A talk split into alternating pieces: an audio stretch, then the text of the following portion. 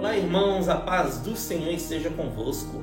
A palavra do Senhor diz assim no livro de João, capítulo 16, versículo 33: Eu vos tenho dito essas coisas para que tenhais paz em mim. No mundo tereis tribulações, mas não vos desanimeis. Eu venci o mundo. Há quanto tempo você tem andado desanimado, querido? O desânimo é uma arma do diabo para nos deixar tristes, fracos e nos afastar de Deus. Observe que uma pessoa desanimada não tem força suficiente para buscar Deus. Eu digo isto porque eu estive nessa situação, mas pela fé tive forças para buscar a Deus, e Ele, em seu infinito amor, renovou minhas forças e me deu um novo ânimo para continuar andando em Sua presença.